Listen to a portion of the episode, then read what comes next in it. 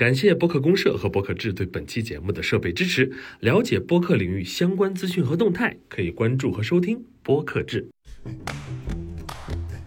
这个事情有点伤害我们这个行业。因为我特别喜欢大家坐在这儿，然后就是帮我得罪人，因为 OK 二， 我目标是那个奇葩之王，然后就开始写。你永远觉得你忘掉那个梗是最渣的，对对 对，不是这样，其实不是这样。你记炸了！第二天早上起来，什么玩意儿？一句都不好笑，是是就是找不到那个感，就是就是那个到点儿了。对，行行，好吧。好，欢迎收听本期《行行好吧》。这一期呢，我们请到的嘉宾是《奇葩说》第七季辩手、脱口秀大会第四季卡斯、跳动的程序员子银。 谢谢谢谢阿修老师的邀请。那个子银呢，其实还是还是两期的这么一个概念，对，现在还是两期，就是一方面在从事自己的喜剧的东西，一方面还是还是大厂呃，对，还是有有有一份正经工作。正 没有没有， 我因为我在我在喜剧这边儿没有做的很好了。还哎挺好的呀，有专场。哎，专场这件事情感觉最近有点泛滥，你 这个有 点这泛滥，这个事情有点伤害我们这个行业， 是不是实话吗？是实 话。不是实话。呃，我我就是，这哎，这是脱口秀观众的意见。我是个观众，我又不讲这个，我又不 懂。特别我就是觉得之前几年看的专场就觉得是精心打磨的，真的是放了创作者的心血和表达。现在专场就是我把所有的段子凑在一起，差不多快一个小时，堆了吧堆，然后再加个点互动，然后就， 我是不是太 实好危在了？好危我是险不是呀太！实在 了？为什么要来？哎，但是干这种事情的人自己心里有数。不过真的觉得自己就算干是这种专事场情的 人应该应该应该不会听我们这个节目。对应该我们这个节目都对对 早十期之前就已经 上吊了。我不干活了。没有，其实我是这么认为，包括我，就是刚开始出专场的时候，也有很多人就是说，呃，就出的很快或者什么的，不管是好意还 是带有一些调侃，但是但但是我能理解，就是因为确实之前这种段子的产出速度、创作速度是要比现在低很多的嗯。这是因为什么呢？我觉得是因为大环境的进步。因为在我我因为我是一九年那会儿开始说脱口秀，嗯往前我听说过太多那种故事，就是大家这个这个一周也就一场开放麦，嗯所以他们能练段子能这个演出的机会是很少，是的，就咱们也聊过，这个没有演出，没有创就没有创作，是的吧？所以他们磨出一个段子，磨出一个专场，确实需要很很长的时间。所以那会儿我应该是一年左右出的第一个专场，我那时候就说，你别看好像现在好像是觉得挺快，以后会有更快的。嗯，对，果然现在就是会有会有更快，因为大家现在训练的机会太多了嗯，一一天你都甭说一以前是一周嗯一场开放麦，你现在一天只要你想跑，你都能跑个三四场、四五场都没问题，就就更不用不用提什么商演什么的，所以锻炼的机会多，段子产出的机会就多。感觉这样的环境，像北京和上海这种一天能跑好多场开放麦的这种企业，真的这就这个量级反而挺世界级的，就感觉这是确实是嗯那个纽西班牙约、人是洛是杉吗矶才啊才有可能达到的一个事儿。你说你在你在国外即便发展脱口秀好像好多年啊啊了啊，但是你说在稍微小一点的城市里想达到这种密度，有点你说你周末想跑个十几二十场商演，啊，做梦呢！哦，在哪儿有在在北京、上海确实可以我真的觉得在北京、上海当脱口秀演员，感觉嗯你在纽约挣钱， 我好多就是搞工程的、嗯做程序员的，嗯现在都在做喜剧，对特别多。对我不知道是我从你的观察，我不知道是因为大家觉得反差特别大，说哎，那程序员他怎么搞这个了呢？还是说其实真的就有一些联系。啊，呃，我我是这样认为的，这个就是首先，呃，为什么在大家看到很多人都来这个很多程序员啊，或者是一些一些工作的朋友，然后来搞脱口秀，嗯，可能最主要的一个原因就是这类人本身就多，因为脱口秀本身就是一个各行各业都会来的，然然后后这个程序员什么的在各行各业里的占比相对多一些，程序员有这么多，多，因为现在互联网这个这个太发达了，尤其在北上北上这种这这这这这这种一线城市，啊，对，所以这个程序员或者是这个有有这种工科背景的这种这种这种人占比会更大一些。嗯所以我觉得在脱口秀行业里，呃，这个这个如果把程序员的一个占比，嗯，然后你放在这个整个全行业的一个占比，我觉得差不太一多个。正常人。对，是一个正常占比。我哦是不是应该有一些这个我本来以为是因为呃程序员，嗯，他比如说他具备更好的 创作的条件，比如说更多的负面情绪，呃，当然认真的，比如说更多的，比如说迭代产品的量子思维啊之类的，就是我不知道这里面有没有必然联系。嗯，刚刚开始的时候，我也没有觉得有什么特别必然的联系，因为我觉得，就你比如说负面情绪这个事儿嗯，现在只要是打工的，谁没有负面情绪，对吧？ 谁还没点负面情绪，对不对？是，所以这个也不光是程序员的专属吧。然后另，如果说呃，就是产品迭代或者是共同化的思维这方面，有可能程序员他这个产出的这个嗯流程方面嗯，可能会有一点点优势，像你刚才提到一个特别关键的词儿，嗯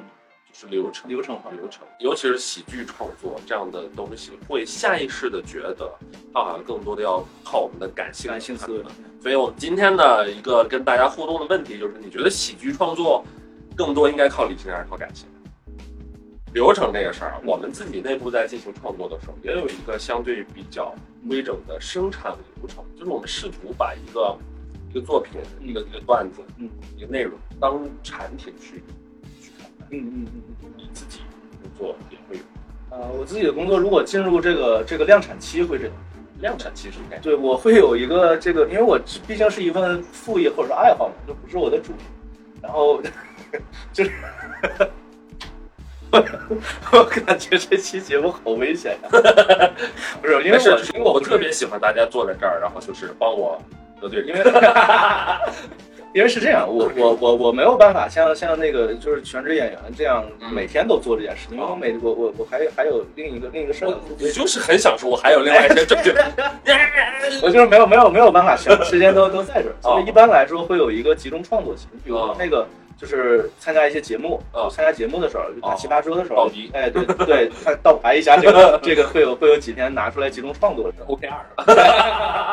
我的目 标是拿奇葩之王，然后就开始写。 那个那个那那那可能这个就有点有点给我们画饼啊了，这 画饼了，自己给自己画一下 PUA 自己奇葩之 王，要能脱口秀大 王要能拿拿脱口秀大王，我就先做到什么，然后先进第二轮转。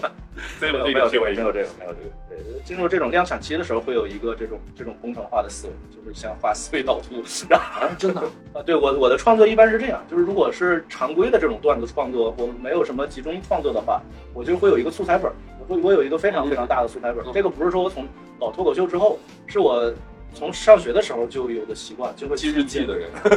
呃，对，它还不是，它跟日，对，它有点像日记，但可能还还不是特别一样，就是是那种非常小的点碎片，对，就是可能几个几个词就记录下我当时的那种那种想法，就是你回看只要能想起来就行。然后有一个素材本儿，然后我那个就是有的时候会会今今天晚上比较闲或者比较情比较有情绪就就会从素材本儿里摘一摘一有些情绪的人，比较比较想写段子的时候，就会摘一些出来。然后这个是常规创作，就没有没有集中创。集中创作的话，我会对一个话题先进行一个脑爆，就是像那个那个在在，因为我是做做游戏嘛，在那个那个那个互联网游戏，就是先有一个脑爆的过程。嗯，就是这个话题，我有想谈哪些东西，然后哪些东西我想到，只要想到东西就把它就把它画出来，就这样，然后再去摘，去摘哪些东西是是是最最想聊的，对，去铺垫加包袱。 这其实是特别科学的一个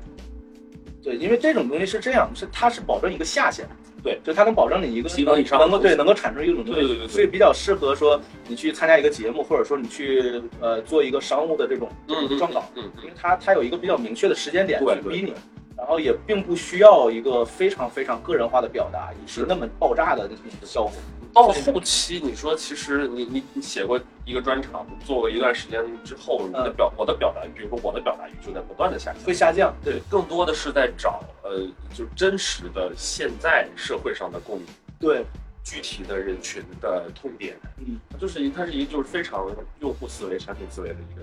我觉得就是能在短短期内能够把你的想法变成一个段子，对，就是这么一个方法。嗯对我觉得科学的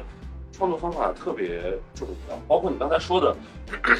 你刚才说的一整个这个脑爆的的的流程，然后在在在国外其实是好多年前早就他们就在用，就是做一个脑爆的云呐、就他们有他们有几种，一种是刚才说的往下列，他们那个他们那个技巧叫 list，类就似是这这种种事儿对对这对种写，对的，还有一种叫 clustering，就是我有一个有一个就像你说的，你做一个做一个去去找一个话题，你话题放在中对间对。对对然后开对，始一层一层往对外就爆是，那样。所以我们我可能会有几百个、上千个点子，然后再用这个去挑对，那也是特重要。因为如果你长期做这个，你就你会发现你坐在这儿，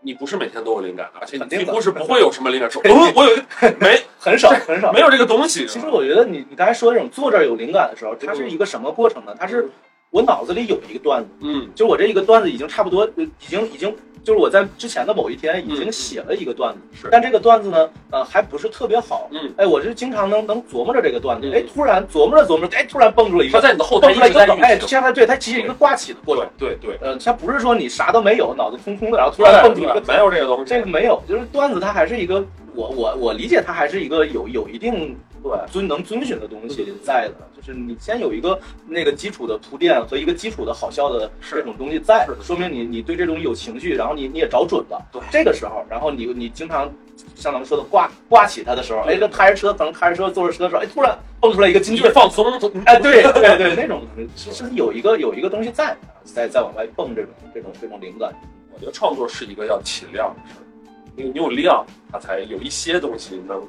拔尖儿，能冒呃出是的，来。我这是我王道的一种说我法。你像之前那个看那个宋宋飞，就是那个 Sin- 呃 Jerry Sinfield，他是虽然名字很像中国人，但是是一个西方的单口。大家有嗯机会去看《宋飞正宋飞传正传》，就要三飞，特别好看。他那个就是倡导的一个理念，就是每每天都要写东西。是的，然后嗯对他们的培训体系也是，就是会有一个什么叫 morning writing，就是每天、哦对每天要早晨然后写十分钟，就甭管你写的写不出来，写不出来能写出什么东西来，这十分钟你要写段子我觉得作为一个创作者，他有 morning 就已经很已经不错了。科 学 了。这个太通常都是， 嗯我觉得就是有可能是这样，可能他们是美国， 就是我们就是到咱们这是 evening writing，啊， 对，保持全球一个同步。对，全球一体化嘛，真的是。我们是以周为单位，我们觉得以天为单位就是要求，呃，非有点高全职的创作者确实有点高。那我们是以周为单位，就是你每周你起码得有两三个点子吧。对那你平时可能闲的时候想一想，或者有特别强烈的情绪和观察的时候，就把它记下来。一点一点就是一个习惯，每个人都有一个自己的。因为我我猜大部分看的人可能并非是这个行业的从业者，哦，对，或者说他可能就是一个普通观众。我经常看，奇葩说第七集脱口秀大会第四 集，求求你了，前面的十五期之类的啊，就是 你说其其实实从从那那有什么东西混进来了，可能啊怎么了？这三个旗鼓相当的节目有什么问题吗？ 啊，对，呃，新年就喜剧大赛第二季马上就要开播了啊。啊，这可以，这个这个厉害，这个厉害。害。哎就是你说你平时就会记录这些东西，远远在你开始写段子之前，啊，远在看你是对这件事情给给你带来什么改变？这个习惯对我来说，我不是一个主动为之的东西，是因为有些想法嗯你不记下来，嗯，但是呢，你之后又会想起来，哎，我在那个时间点好像想到什么东西，你哦，就特难 受。对，有时候半夜对对，半夜起来，哎，突然想到一个什么东西，我就赶紧赶紧记下来再睡，不然对醒了之后，我想到，对对哎，我前面记了一个什么东西，哎，没有想起来，特难受。对它是一种解解除自己焦虑嗯我的我也是这样。过程，就对吧？刚才我们在下面喝咖啡的时候，我们聊到一个事儿，我说我我记一下啊，， 对对对，对。但我得跟你说看，，我当时也用手机，我也是有一个你也想法， 路上我想到一个那个啊第一桶金的一个梗， 然后那个就赶紧记下来，不然会忘，你就而且忘了很难受，对特别难受，对就觉得啊，我有一个对就，哎我改变世界的想法，这个世界就因为我没有没记错下来。啊没错你永远觉得你忘掉那个梗是最炸的，对对 对，对不是这样，对，其实不是这样。 你记得就发现垃 圾，然后再看什么玩意儿？对，是这样是这样，但是这个这个东西也会给我带来一些困扰，就是它会有一些熵增，哦，是因为你是你这个素材本会越聚越我多。跟大家解释一下，熵增就是一个混乱度的一个不断的一个去看《奇葩说》第七季，然后那个第二期、这个第三期，当时我就当时那期我有解读这个熵增是什么，呃，会会这样，就是因为你那个素材本越聚越长，而是且的经常有一些其实已经没有那么好的就是的东西，所以我现在就是定期整理这个东西的成本变得非常高，所以我也在有有有的时候在琢磨这个事儿是不是是不是应该做一下改变，就是其实因为有些时候你发现呃有的想法你没记下来，或者说有些想法之后忘了，嗯没有记，因为没有记下来而忘了。嗯，他有可能就是不值得记得，就是 他就没有那么值得。对当然是这样。 你要发现这件事情，你起码得记了几百上千个对点子，对才发是现这样我点子是不是有点太多你了得？经常看，对对，你得经常回看，发现对哎确实有一些好像没有那么对对对没有那么那么想，因为你当时想的时候会有一个你你沉浸在这里边儿，你会觉得哇太厉害了，帅啊！操，如果我能怎么怎么样，那就太牛逼了。 对每天都有这种幻想啊。对现在很实际了。因为小鹿还有周奇墨他们聊过一个事儿，就是就是说那个第一天哇就觉得这个段子太牛逼了，嗯太太太厉害了，然后然后哐哐哐讲，第二天我就一一通打他们，然后第二天第二天一看什么玩意儿，这是就他们他们也会有这个过我程，们管这个叫到点儿了。啊就是说，嗯我我们现在在喜剧大赛里不是经常是每天都要搞这种事儿，啊啊你会发现，呃，根据你的身体状态，根据大家最近的气氛，它有个点。啊比如说，我们去年到了后期三点以后啊写出来所有的东西啊，都觉得炸了。第二天早上起来，什么玩意儿？一句都不好笑，是是就是找不到那个感，就是 就是那个到点儿了。 对，哎，你你有没有就是会有一个身体的周期？比如说哪个时间段写东西最容易出活？其实是早上，其实是早，其其实真的是那个 morning writing。我是做过一个测试，大概测出来自己的一个这种创作的这种灵感周期是凌晨的两点到四点，就这两个小时产出的东西是最高的。我那时候大概就是想找这么一个东一个方法，就是我能稳定的在两小时之内能够创作出五分钟的这个成品的东西。哦那这个是我为了赚钱， 或者是为了为了这个这个这个完成工作做的一个事儿，所以就就测了一下。这喜剧细胞是早上两点才起哦床，哦对对对，大概就是什么感觉。突然有一个是醒 了，到两点，突然有那那内心的小男孩醒了，哎，让一天我二十四小时，只有这两个小时是喜剧人，剩下二十二小时全是成员。对对对对对，大概是这个，大概是这个意哦，思。那你能找到自己的两个小时出好。对，我觉得就是就是还挺重要的这个，但是现在我也说不好，这是一种心理暗示还是什么？就有可能是自己拖拖拖，老把老把哎时间拖到最后，然后就到那个时候弄了啊。叫效率，也可能是你觉得我要是再不努力，四点天就亮了，有可能我得赶紧 吃，真的会有这种对就是三点多的时候就跟太阳赛跑，跟太阳在跑个太阳， 喜剧人夸父，喜剧夸父，喜剧大 富。太阳追着你，哎别别别，写本儿。子银，让我来看一下我们这次的采访还有什么话题没有聊吧。 哦，你们的提纲竟然是用飞书文档哦，当然要用飞书文档，飞书文档，哎呀，这是哎呀，啥玩意儿？当脸儿了我这。到点儿了，飞书其实真挺好用的，飞书文档这个东西，你用上之后，你你基本上对这个同类产品不会再有再再再用了。啊，他把你几乎能想到的东西全都想到了，而且都实现的非常好。对，字节跳动做产品啊，其实，在 Sky 这件事情上，因为可能东西靠的东西不太一样哦，啊所以它没有特别严格的呃量化的评判标准。当然，我们内心会有一个觉得，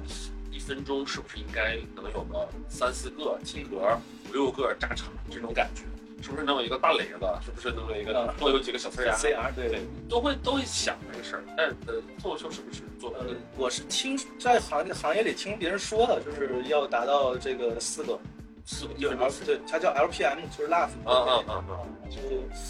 那一般写商务稿的就奔着这个写，然后自己的稿子的话就可以斟酌，因为尤其是专场的话会有节奏嘛，你你要要哭，对，可能前前面用一些就是笑点数比较高的段子，然后先把观众带进来，嗯然后中间你可以去输出一些观点的段子，然后最后结尾再再再。对但是但是你会有一个把每个心流。对，但是会有一个把每个段子去精修的过程嗯。这样的话就是，然后把它们去链接组织起来，用那个飞书文档特别的方便。 哎呀，怎么我刚指给你们指，这是他的。我们我们谈到他们的创作， 好不容易出来。 我上次看了你一个采访啊，里面就是提到了类似于心流啊，类似于成就感和焦虑啊，类似于，哦然后你画了一个图，对吧？那个图其实那个图也不是我画，的，那就是是就是你在描述这个东西的时候，就是那种所谓的节奏感，那种对作品的呼吸感，对对对跟观众那种交流的感觉。对对，其实好像，因为我们做 sketch 也是这样，嗯，所以就好像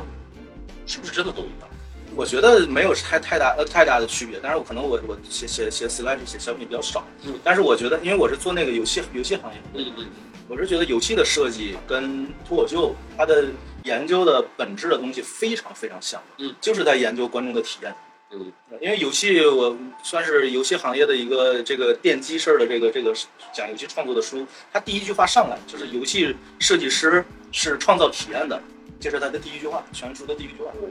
所以他就把创造体验这个事儿放到一个非常非常本质的地位上。因为我觉得整个脱口秀也好，喜剧也好，其实它都是在创作这个东西。就我们在描述一些场景、描述什么的，它都是建立的观众的一个脑脑子里的画面嗯，然后带来的它的一种体验。你知道为什么有的有的段子，其实你感觉好好像从喜剧上它没有那么好笑嗯，但是你听着就很爽，嗯你就像起立鼓掌然后带笑那种感觉，就是这种体验不一样。它不是那种就是你觉得哎预期扑空那种特别巧妙的感觉，它是那种特别释放、特别发泄的那种感觉。就我们想给观众造成的体验也不是二元的，好笑不好笑，其实它非常非常多元。就是你“笑”这个词儿，我最近刚看了一本书叫《幽默》，就是那个那个哪儿，那个那个后浪那边都寄过来，就是那个他就讲这个笑这个东西，他就分了很多很多笑，是微笑、大笑什么，这他他是列了是列了是列了一大段，好像叫幽默吧，是是新一本新书，后浪后浪那边出版的。他本来想让我写一个书书评，啊，这这你这训，他他的他想让我写一个书评，然后我现在都拖了，不是，然后在那个你今天晚上 两点到四点你就把它写出来了。我一直拖了一个月了，我本来今天想带过来，顺带聊一聊就把这个事儿给，结果忘了。哎呀，哎，顺带提一句，就他这里边就就就写了很多种笑啊，非常笑的都有都有这么多种 哦啊，你就就更不用提其他方面的题啊。这个这个其实你要研究的东西是非常非常的本质，但是也非常非常的难。是的，这个东西就是很微妙，因为人很复杂，对。然后就是你刚才提到的那个我说的那个那个图，其实也是有游戏些设焦计虑的。对设游戏设计里的一个非常经典的图，就是你的焦虑和你的这个这个成就感。所以游戏主要是打成就感，就像喜剧主要是打喜开心笑。游戏的话，对游戏其实它，嗯，对于游戏的这个概念，就是一直没有一个特别明确的概念，因为大家都在争这个东西， 一个你强说什么叫游戏抢概念。对，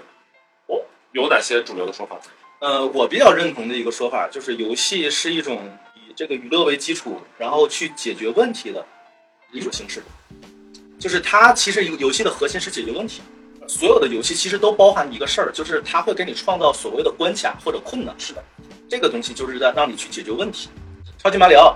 对，然后上来就就告诉你那个是你第一个要遇到的问题，你要把它解决掉，你踩踩掉，哦把它踩到，这就嗯解决解决问题了。嗯然后之后你要你要翻过这个，翻过那个，翻过高山大海什么的，反正反正最后哎到达那个旗子上，嗯，你的一个关卡完成嗯，这就是你的一个大的问题解决了，嗯中间有很多小的问题小，问题对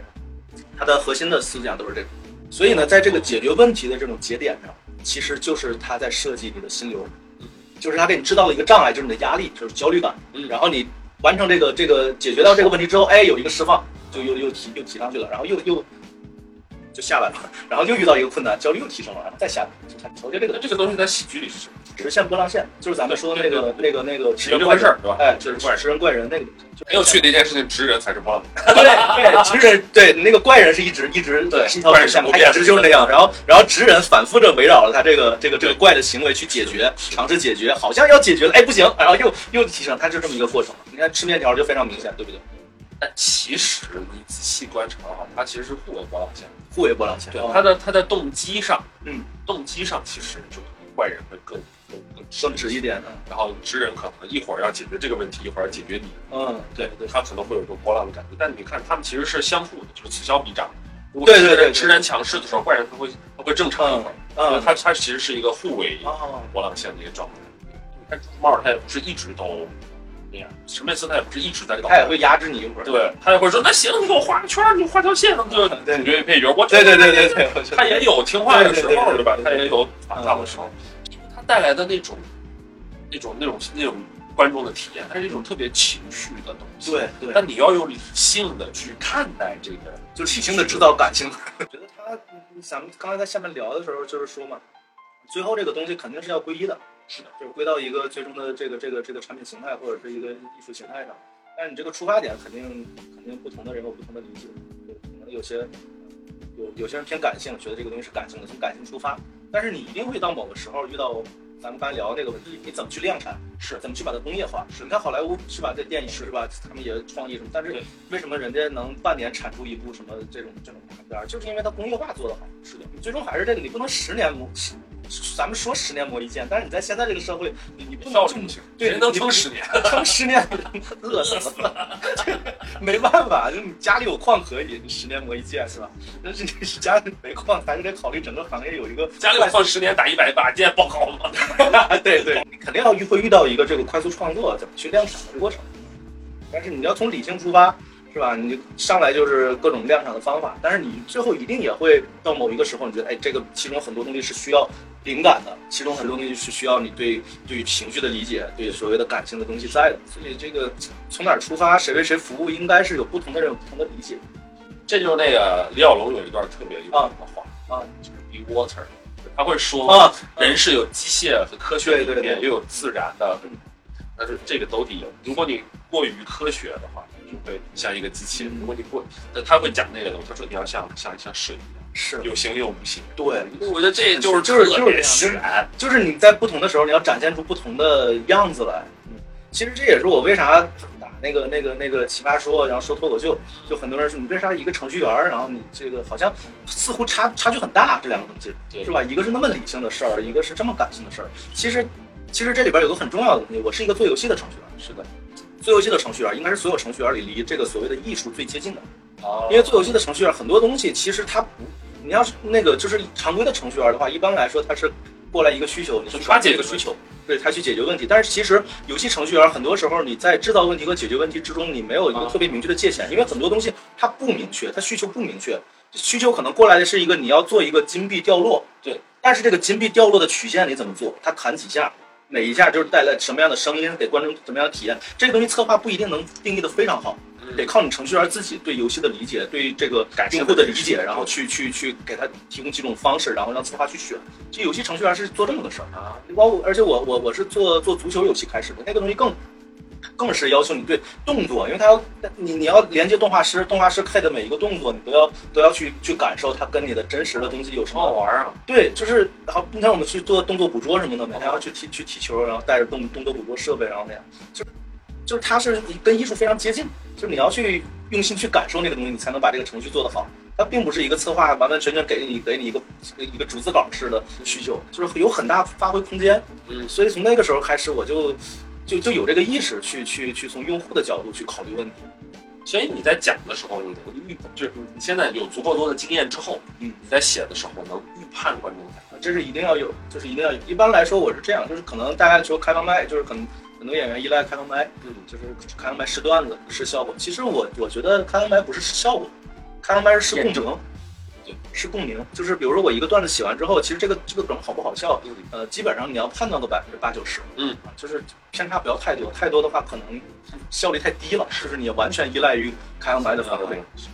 因为共鸣这个东西，你有时候难判断，因为人都有一个信息的这个对对这对什么嘛，都觉得自己有偏差，对对你身边的人，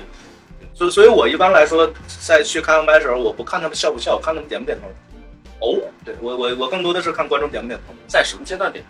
呃，就是在我想试的这个这个阶段，会铺一直铺垫，就是我这个东西抛出来的时比候，如说这事儿你会有前提嘛，对会有对呈现的对部对分，对吧？所以他通常会在什么时候点？呃，一般会在我抛出这个事儿，或者是已经带把它带进来的时候，我觉得把它已经带进来，因为在点头。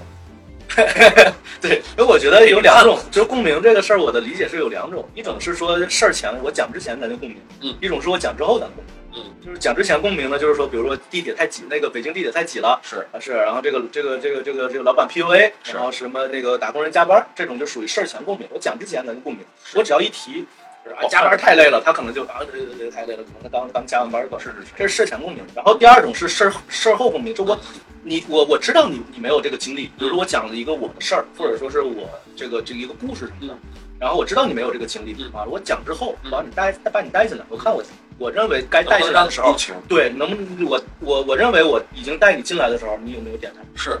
对，就是这个我们在做，我们在分析点啊，，你们应该更多，因为 Sky 是就是对，就是应该打事儿后长共鸣门更多一点。嗯对，然后我们就好多我们会发现，我我我们在整理，就是学学员们给到我们不是有那个训练营嘛，哦哦尤其是线上的训练，啊，就是啊这个一样，就在变知做那哦，个啊，对对，这我们在爱奇艺变知上有一个这个线上的一个课程，子英也有一个课啊我是脱口秀，他是 Sky 程，是呃对的对对对，新喜剧、新喜剧对呃都一样，就是说我们在收到大量的网上的，因为线上嘛他们寄过来的作业，我们去怎么判断这件事情？嗯，我们把他们的灵感，就像你刚才说的一个点或者说一个前提，嗯嗯啊，就分为三种，一种叫做没有共鸣。哦就是这事儿啊，对，嗯其实所谓没有共鸣，它是我们是指有多少人对这个有共鸣。比如说一种我们所谓没有共鸣，就是几乎只有他本人和他身边的人就自嗨是这 么想的，对。还有一种呢叫做广泛共鸣，就是你一提这样，你一提说哦地铁挤，嗯，那这是一个大前提，社会大前提。还有一种是特别出，是就叫刁钻的，一个刁钻的观察，就是你通常大家觉得这事儿不那么重要，但你讲了之后，大家觉得，嘿，这还真是这么回事儿。洞察。这这个微妙的角度里，出一些特别这个这个是最容易最容易出出出段对子，对对对就是对，观点和洞察。一种没人懂，一种写烂了，就对只有中间中儿间那那种，时候共鸣。对，这是是那的个你看那个那个那个那个周奇墨就特别擅长写这种是把你带进去，把对一个视角是你特别细致的描摹，然后把你带进来，然后去验证它的那个小洞察。不过，呃，我我我看他的专场还是很久以前的事情，啊呃但即便在很久以前，我也能感受到他在两件事情上非常非常有劲啊一个是对于情境的描绘，对对，非常的细节，嗯就是用到了所有的感官，就是他对用到各种对对感对官，就好像在跟你在讲一个故事，然后你是感觉我在那个电影里面嗯在看，嗯就是我在看一个东西，嗯，动感特别好。嗯然后另外一个就是他最近的提高的就是表演呈现者，嗯嗯嗯，他比很多很多同学他他呈现能力一直都很都很好，就是他是那种很精致的呈现。然后我我觉得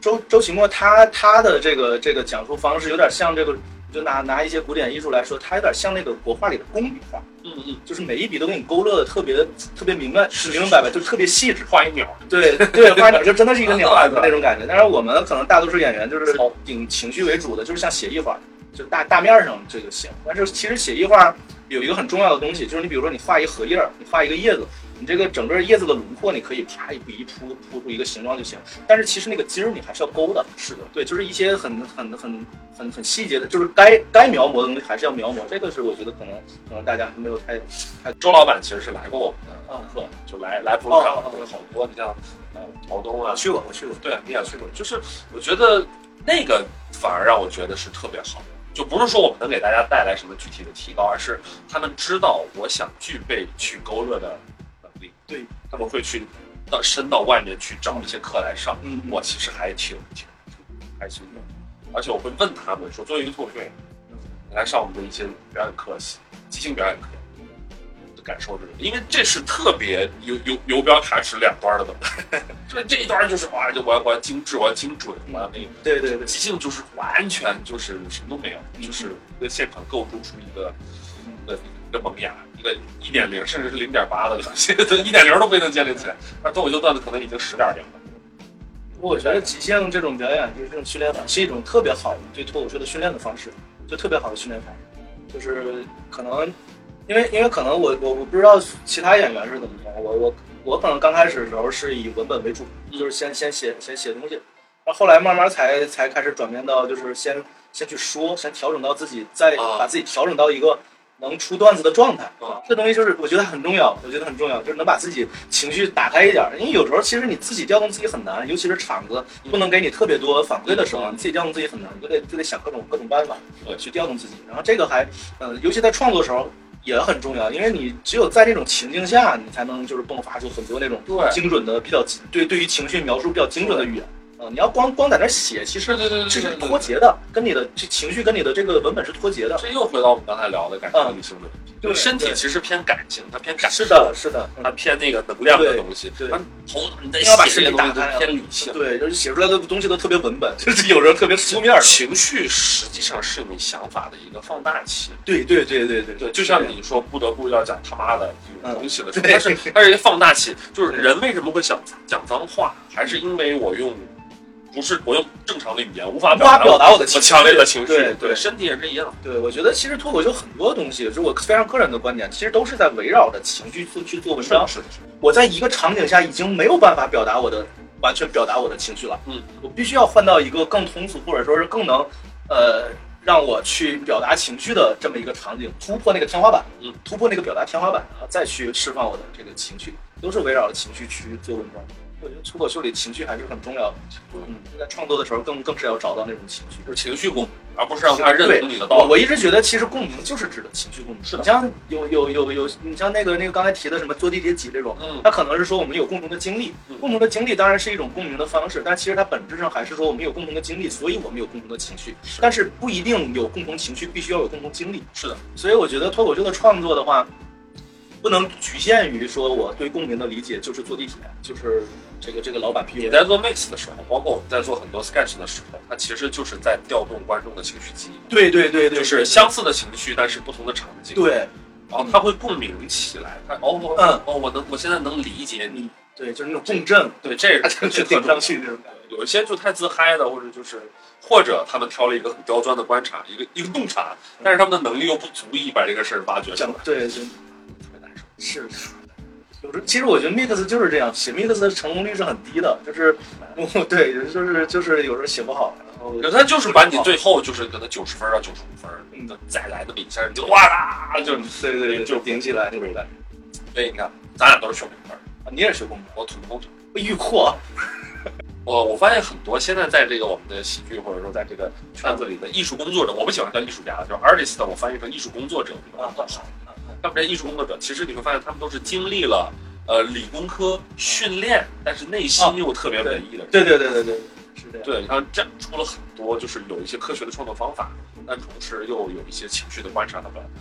那反过来，就是很多学艺术啊的，是不是应该经历一些训练、理理理思维，就像你说的工业化的、啊，呃流程的训练？就我们国内的教育可能有一方面稍微有点缺失哎，就是对逻辑的是的，是的，对，可能在在在在在稍微这个教育理念先进一些的地方，他会把逻辑学放到一个非常重要的位置。是但是在好像你看，咱们都学工科的，你学过逻辑学吗？几乎没有。我没有，我的逻辑学好像是在一本叫离散数学的课上，诶在一门叫离散数学的课上有介绍过，但是那我是在们加在一不个我们需要就是学到普通的高数就可以了，没有。呃离散数学，其实它并不是难，它只是偏向那个计算机的一个，哦只是在那门课上有介绍过一些逻辑逻辑的东西，但是是对其他好像就没有，他没有单独提出一个东一个一门叫逻辑学的课，所以这个我可能是稍微我觉得能 cover 你刚才说的这个东西，我好吧觉得？逻辑，现在你你会发现有很多逻辑怪，啊我觉得很多逻辑怪都是逻辑不清楚，就是他跟你盘这个东西，啊，就是他特别喜欢盘，就感觉他制造了一个焦虑，然后又给自己制造了一个成就感，就是感觉盘明白了。啊这呃，哎，如果我们真的推行，就是或者说，如果我们真的多学点逻辑的话，是不是杠精就会少一 点？杠精都是完全没有逻辑的人，就是因为 A 所以 B，但 A 和 B 是三段没有任何关 系。因为 A 所以 B，但是 A 不重要。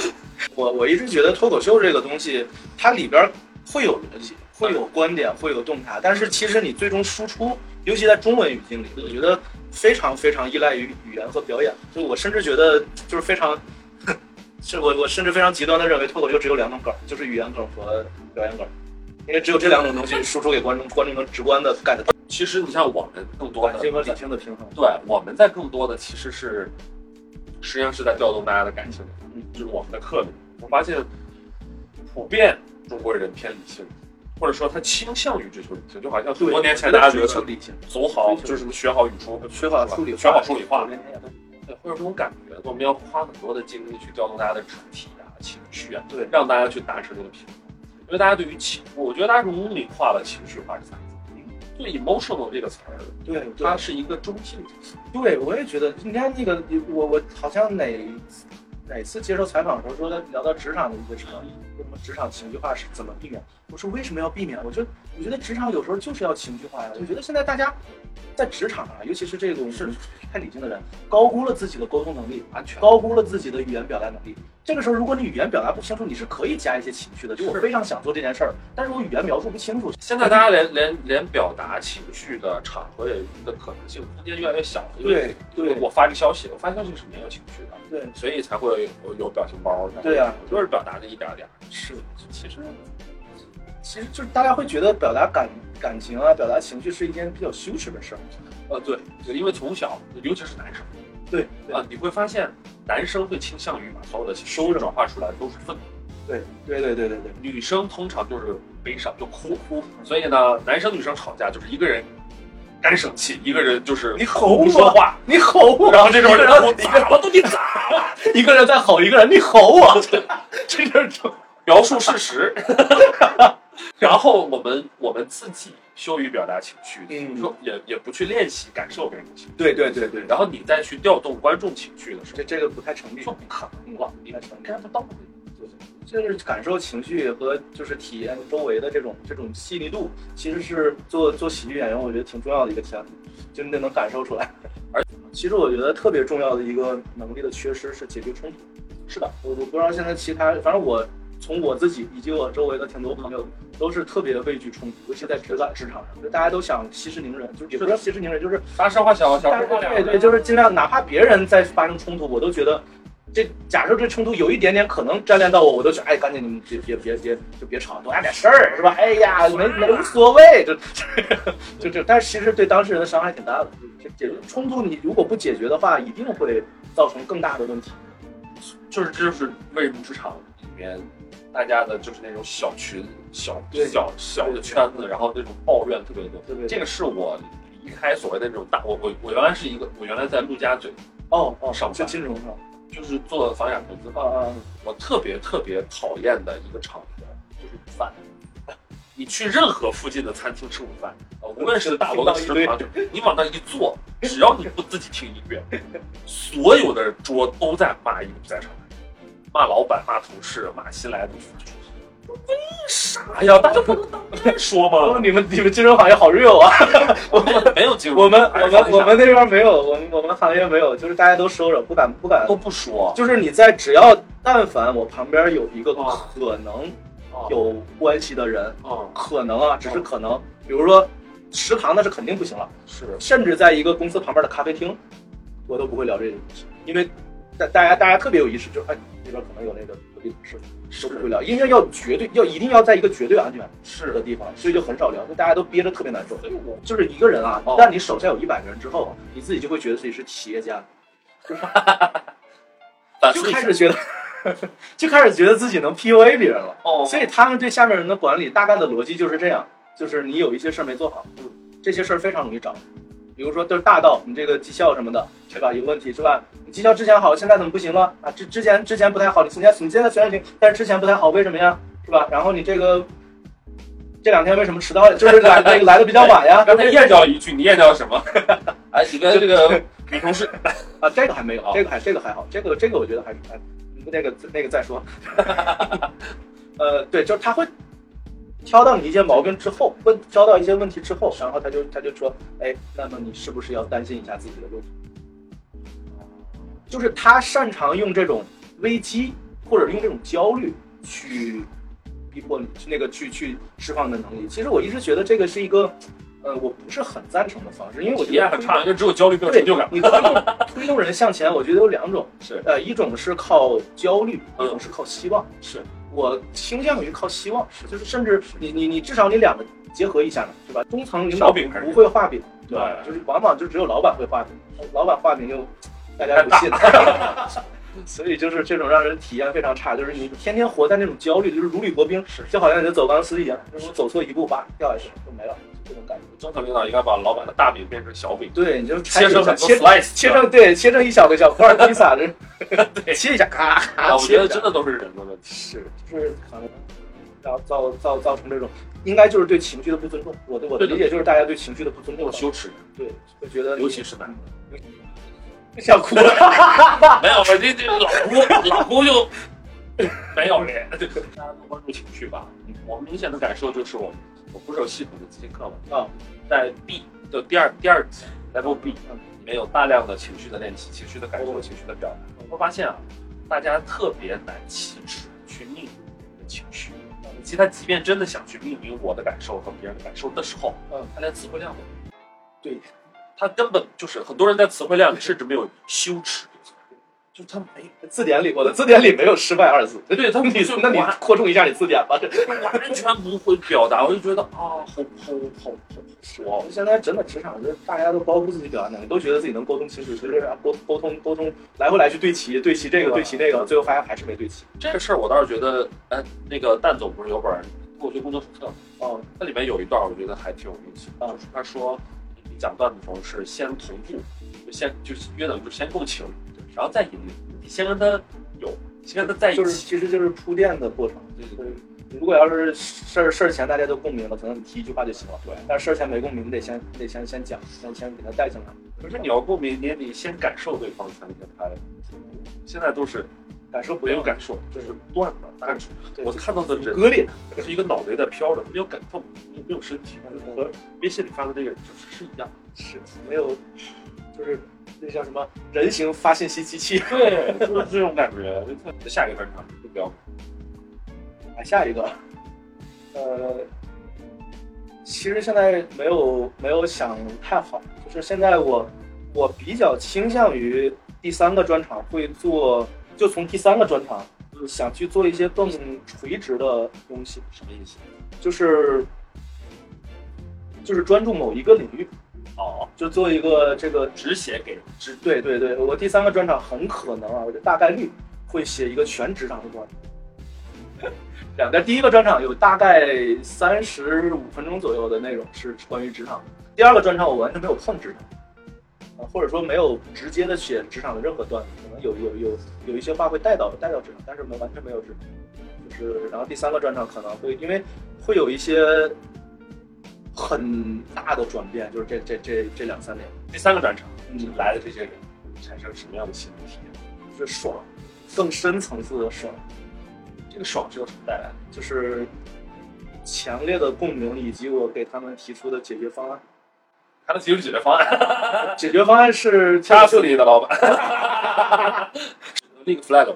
那我们二零二三年一月十六号，敬请期待子莹的第三个专场。哎，这个我我这也